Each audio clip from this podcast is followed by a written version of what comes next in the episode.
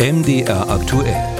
Hörer machen Programm. Da geht es heute um die deutsche Sprache. Sie trennt nämlich in männlich und weiblich. Das betrifft die allermeisten Substantive, also der Tisch, die Lampe oder natürlich auch der Mann, die Frau. Unser Hörer Carsten Backhaus wünscht sich da weniger Trennung und stellt mal ein paar grundsätzliche Fragen. Warum trennt die deutsche Sprache eigentlich in die Geschlechter? Und was sagt die Sprachwissenschaft dazu? Wie handhaben das zum Beispiel andere Kulturkreise? Annemarie Kriekel, unsere Reporterin, ist den Fragen nachgegangen. Über den Umgang mit den Geschlechtern in der Sprache kann man trefflich streiten und macht es ja auch.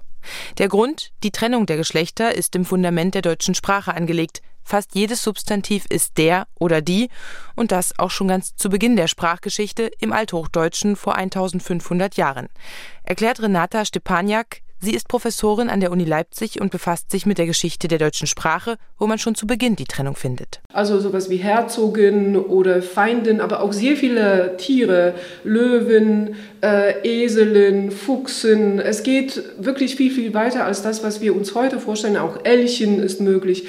Das heißt, in der althochdeutschen Zeit ist das In-Suffix, also eben diese Endung, äh, vor allem dafür da, um weibliche Personen zu bezeichnen. Im Unterschied zum männlichen.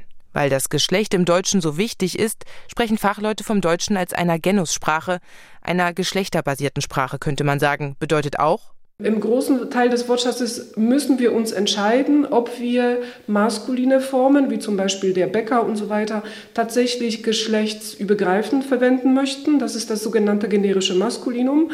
Oder ob wir ähm, verschiedene Formen verwenden, zum Beispiel jetzt diese Beidnennungen, Bäcker und Bäckerinnen oder wie auch immer, einfach um die gesamte Breite an, je nachdem wie man sieht, an geschlechtlicher äh, Identitätsmodellen abzudecken. In Freiburg erforscht Helga Kotthoff die deutsche Sprache. Seit Jahrzehnten befasst sich die Professorin für deutsche Sprachwissenschaft auch mit den Geschlechtern in der Sprache. Trennt die deutsche Sprache am Ende auch die Gesellschaft? Da finde ich die Frage erstmal total berechtigt. Und ich sage jetzt mal, da ist was dran ähm, dass äh, so eine Dauerunterteilung, was weiß ich, Hörer, Hörerinnen, äh, Freiburger, Freiburgerinnen, Leipziger, Leipzigerinnen und so weiter, dass das ähm, in Richtung äh, Unterschiede auch eine Wirkung hat. Dabei hat das Deutsche, wie es im Moment gebräuchlich ist, Grenzen, erklärt Kotthoff, wenn es um Geschlechter geht. Das zeige sich am umstrittenen Lehrerinnen oder Pflegerinnen oder Handwerkerinnen. Der Satz hier arbeiten Lehrerinnen bedeutet dem Hören nach ja, dass Lehrerinnen arbeiten und nicht außen und nicht, dass es um verschiedene Geschlechter geht.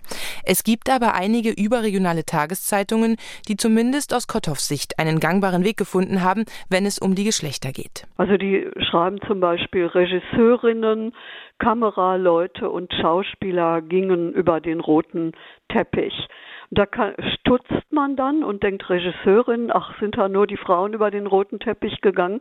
Und äh, dann wird einem aber irgendwann klar, dass das auch geschlechterübergreifend gemeint war. Ich denke, das ist viel eher der Weg. Der viel bemühte Vergleich mit dem Englischen sei kompliziert, sagt die Wissenschaftlerin, denn das Englische legt weitaus weniger Wert auf das Geschlecht.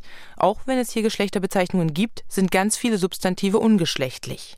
Der Vergleich lohnt trotzdem, sagt Stepaniak, nur die Erwartung, die müssen passen. Es ist immer interessant zu schauen, wie sieht es denn in einer anderen Sprache aus, aber man kann eben nicht erwarten, aufgrund dessen, dass die Sprachen so unterschiedlich sind, man kann nicht erwarten, dass die Lösung in einer anderen Sprache, in der eigenen Sprache äh, aufgeht. Das sei so leider nicht möglich, sagt Stepaniak.